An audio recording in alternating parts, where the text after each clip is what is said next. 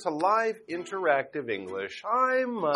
And I'm Rainbow. And today we're going to be talking about something that I've been thinking about in my real life for a while going on a trip.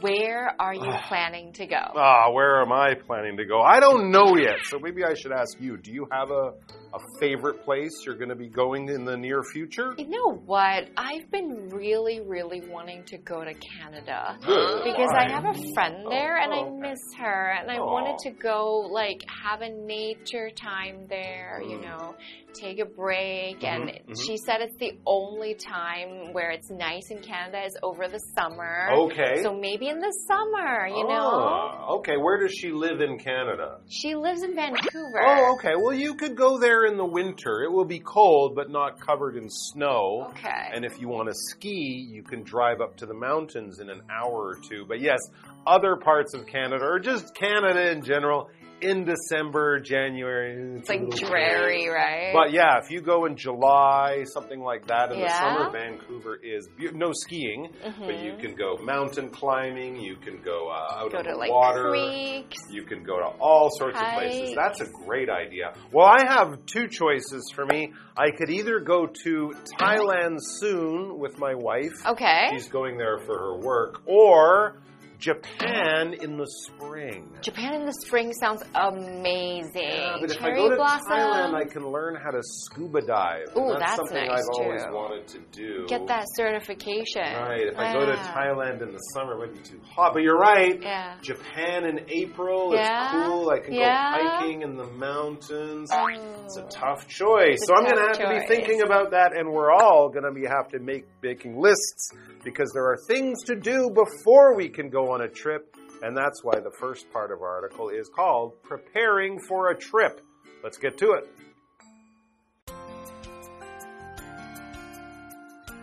Brett is using his computer. Alana looks at the screen.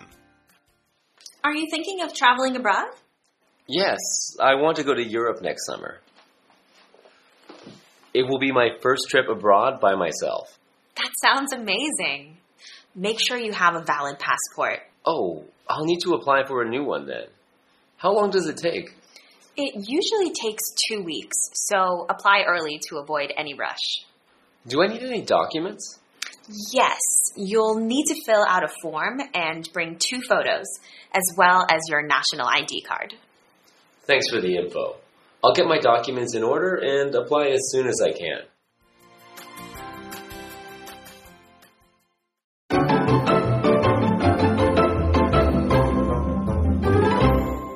Okay, preparing for a trip, and this is part one. And for part one, we also have this part, section one, maybe, chapter one, applying for a passport. Yes, unless you only plan to travel in Taiwan or in your home country, you need a passport, That's right? If you want to go to any other country. So what's happening here? It says Brett is using his computer. Alana looks at the screen. Why is she spying on him? Maybe she's helping Well, him. maybe she's helping him. Anyways, she begins the dialogue. Alana says, Are you thinking of traveling abroad? Mm, What are you mm-hmm. doing? I want to go. So she can see that he's doing something about traveling, holidays, hotel. Maybe he's, you know, buying an airplane ticket, Yeah. something like that. And he says, yes, thank you for spying on me, Alana. Yes, he says, I want to go to Europe next summer. Great choice. It will be my first trip abroad by myself. Ooh, wow, that's a exciting. Great life experience, a great, you know, thing to go through in your life.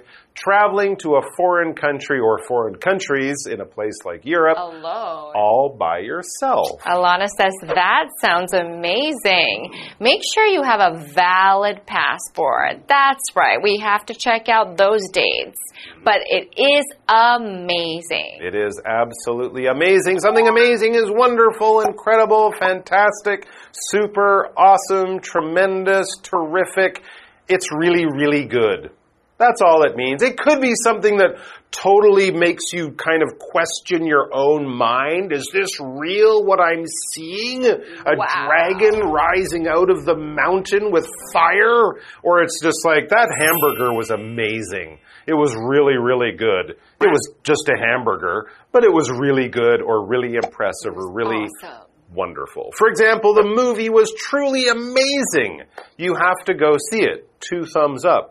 Five stars out of five. Mm. Really good. Mm. Mm. But Brett can't go. Brett needs something first. Oh. Oh, yeah, that's right. He needs a valid passport, mm-hmm. But he doesn't have one. He says, Oh, I'll need to apply for a new one then. All right, so he has a passport, but it is running out of time.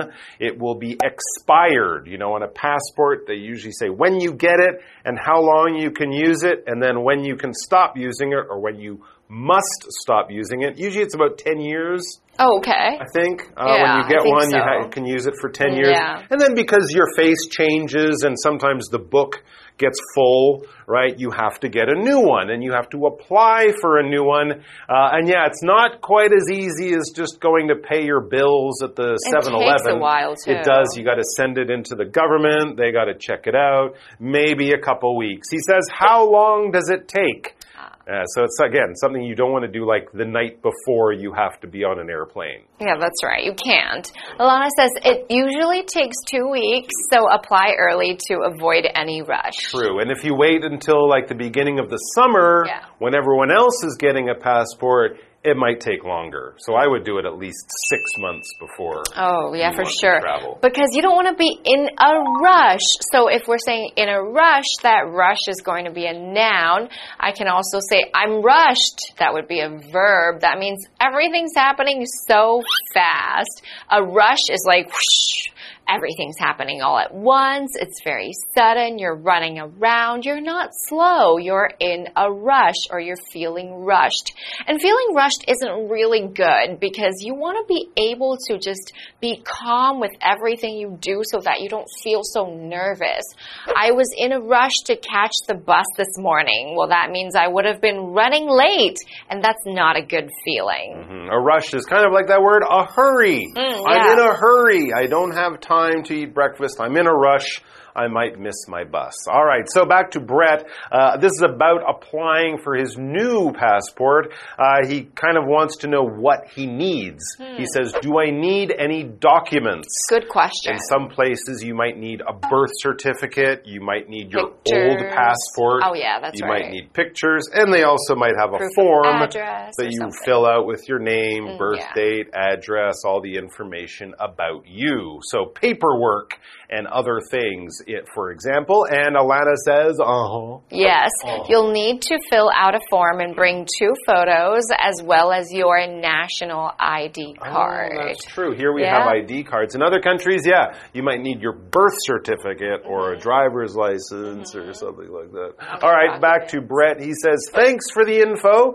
Thanks for the useful, helpful information. I'll get my documents in order and apply as soon as I can. When he says in order here, it just means organized. I'll Yeah. get all those together, probably put them in an envelope, take them or send them by mail to somewhere, and then he just waits until he gets it back, hopefully in a couple of weeks. And we will see you back here, not in a couple of weeks, but in a couple of minutes. Yeah. So no documents required. Just get back here. Part two is coming up.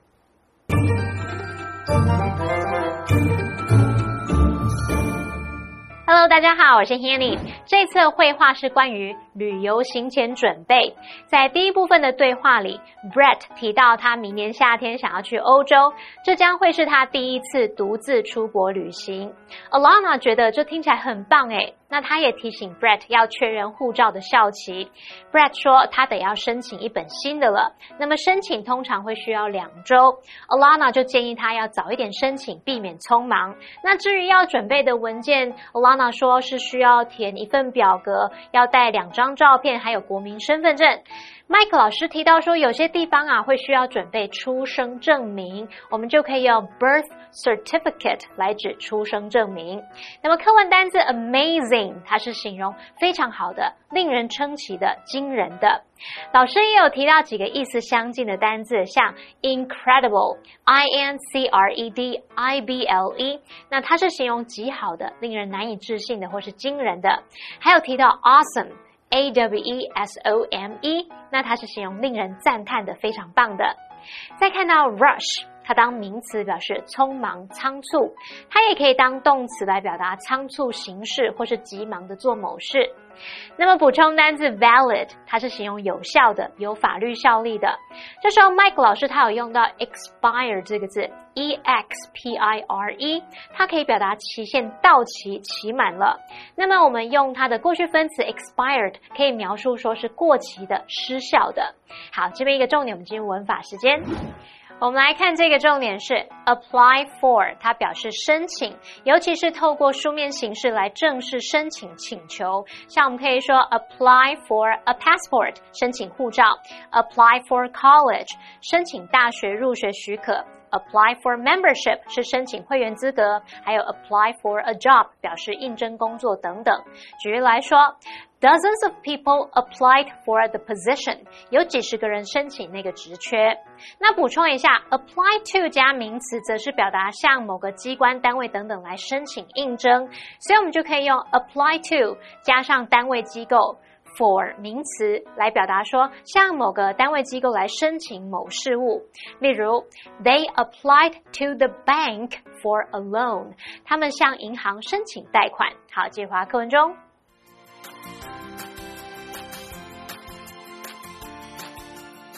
Alana and Brett are talking about Brett's trip. You should get a good carry on for your trip. Yes, I've already started shopping for one.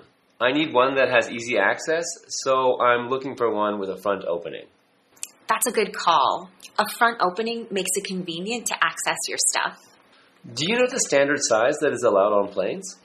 Most airlines allow carry ons with a maximum size of 56 by 36 by 23 centimeters. But you should check your airline's rules to be sure. Good to know. I'll keep an eye out for a carry on that is the right size and has a front pocket for easy access.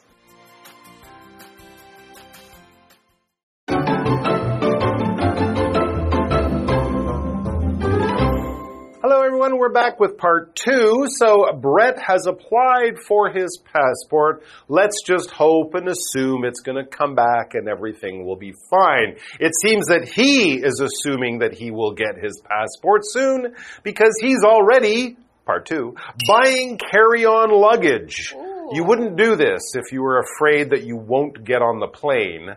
You would do this when you're sure you're going to get on the plane because you already have all the stuff you need to travel with. So, what is happening here? Alana and Brett are talking about Brett's trip. Still discussing his big holiday. Exciting. Yes. And Alana, again, is very helpful. You should get a good carry on for your trip. Mm. That's very important because oftentimes, if it's just a short trip, you mm. don't want to go through the hassle of like checking your luggage, and it's so much faster when you just have it with you. Can put it on the plane. So you mm-hmm. have to have a special size, a small size that's called a carry on. There you go. And of course, Brett could be traveling for months in Europe this summer, but remember, he was going to be traveling alone. Yeah. So if you're traveling with other people, you can have help lifting a heavy, big suitcase. Mm-hmm. If you have to rent a taxi for your suitcase, you can share it with other people. But if you're alone, being able to carry all your stuff by yourself will make your life easier and cheaper. You don't need the taxi. You can take a bus or a train. You can carry it onto a boat, all that kind of stuff. Or you can even carry it with you instead of leaving it in your hotel room.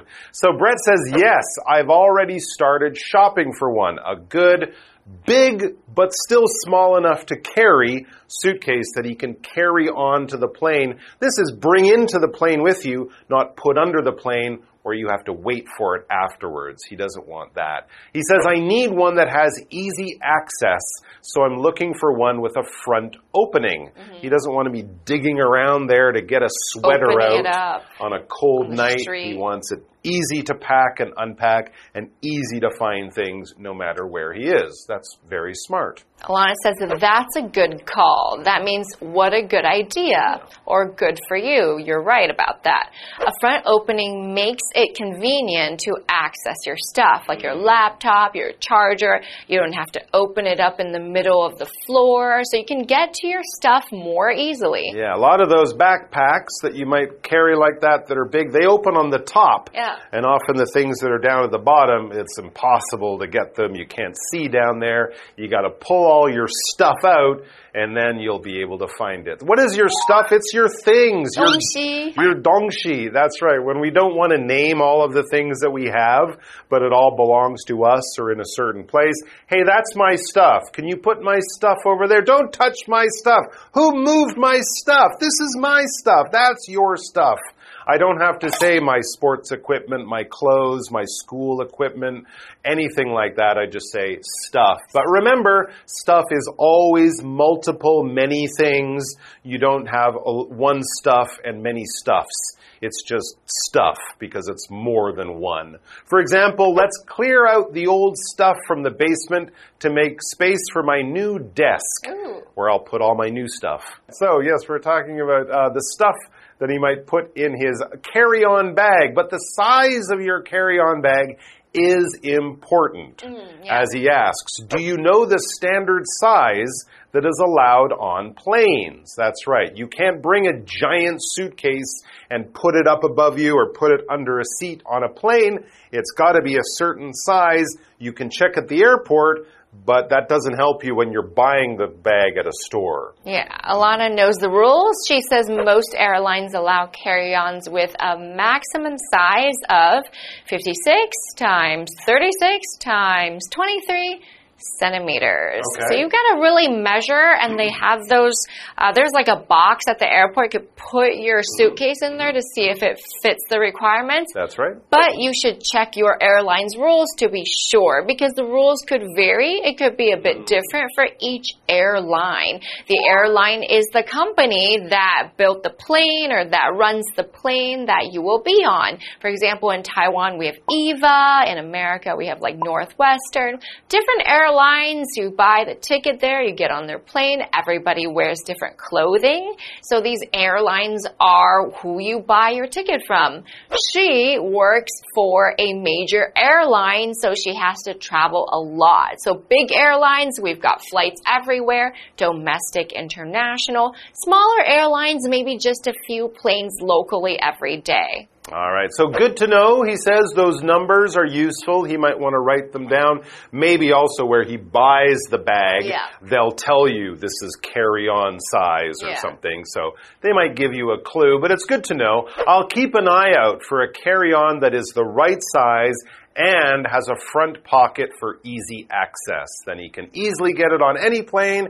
And if he wants to get his passport out or some clothes, it's not too hard. He has that front pocket for easy access. There you go. Some really good tips so far. I I, think think I've learned something. I'm going to write those numbers down. Oh yeah, for so carry on. next time For I'm your Thailand store. trip. Yeah, exactly. I don't want to have a big suitcase. You that I don't to need one. Drag through Thailand. I'm Yeah. gonna put it on my back. Good tip. All right, guys, we're gonna have more for you tomorrow. So don't go far. Don't travel yet. We're gonna be back with more great travel tips. See you then.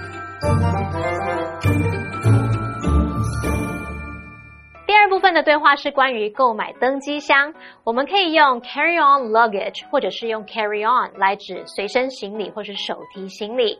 那么 Rainbow 老师刚刚聊到说，如果是短程旅行，可能只需要带登机箱，就不用托运行李，可以省去麻烦。那老师说的 hassle。H A S S L E，hassle 就表示麻烦，是个名词。好，那对话里面的 Brett 说他需要方便取用的登机箱，所以他在找那种前开式的，方便拿东西。那么 Alana 提醒他，大多数的航空公司允许的登机箱最大尺寸是五十六乘三十六乘二三公分的。不过 Brett 还是要确认他订的航空公司自己的规定。那么单字 stuff。它是泛指物品、东西。注意，stuff 是不可数名词哦。那么 airline 它表示航空公司。Mike 老师则提到，使用前开式行李，你要打包或是取出东西都很方便。这时候老师有用到 unpack，在 pack 前面加上 un 这个否定字首，就可以表达打开、打开行李，或者是从你的箱子啊、包包里面取出东西。好，那么以上就是今天的讲解，同学别走开，马上回来哦。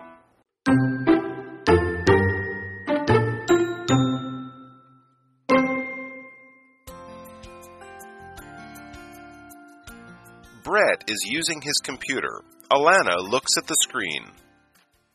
Are you thinking of traveling abroad?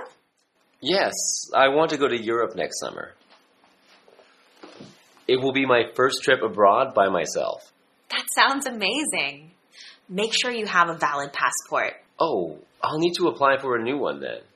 How long does it take? It usually takes two weeks, so apply early to avoid any rush. Do I need any documents? Yes, you'll need to fill out a form and bring two photos, as well as your national ID card. Thanks for the info. I'll get my documents in order and apply as soon as I can.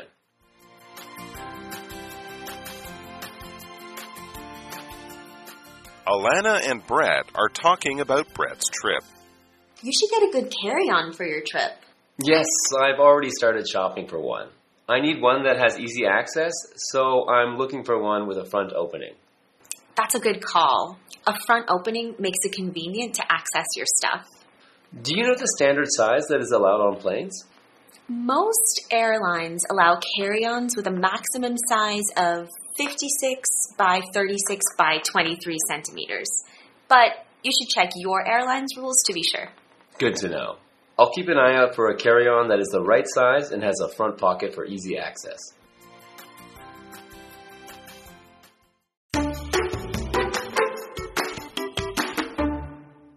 Hey, hey, hey, it's Kiwi on the street. I'm Kiki. And I'm Winnie. It's a beautiful day to work on our pronunciations. Let's use it and go and make some new friends.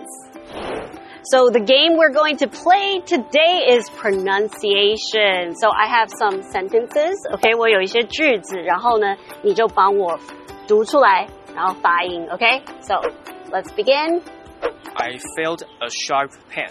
I felt a sharp pain. I felt a sharp pain. I felt a sharp pain. I felt a sharp pain. I felt a sharp pain. Very good. I felt a sharp pain. Good. Okay. Next one. It's going to rain. It's going to rain. It's going to rain. It's going to rain. It's, it's going, going to rain. It's going to rain. It's going to rain. Good job. This is my brother's toy plane. This is my brother's toy plane. This is my brother's toy plane. This is my brother's toy plane. This is my brother's toy plane. This is my brother's toy plane. Very good. This is my brother's toy plane. 那我们今天学到了什么呢? Welcome to today's pronunciation. Our first sentence is I felt a sharp pain. If we look at the word sharp, we will see an AR sound. And here is where we open our mouth for an ah sound. Okay, you will feel a little bit of tightness in your jaw. So it's R. Okay, with the R, we close our mouth. So it's R, kind of like the letter R. Okay, so just like the musical instrument, harp, sharp, harp. I felt a sharp pain. So our next sentence is, it's going to rain. Here, if we focus on the word rain, we see an AI, kind of like an AY sound. So it's A, like day. But here it's rain or drain, like in a sink. Okay, so it's going to rain. So our last sentence, this is my brother's toy plane. Okay, here if we focus on the word plane, it sounds similar to pain and rain. But instead of an AI, you will see an A and E. So your mouth will smile a little bit, plane. Okay, so this is my brother's toy plane. And that's all we have for today. Kiwi later.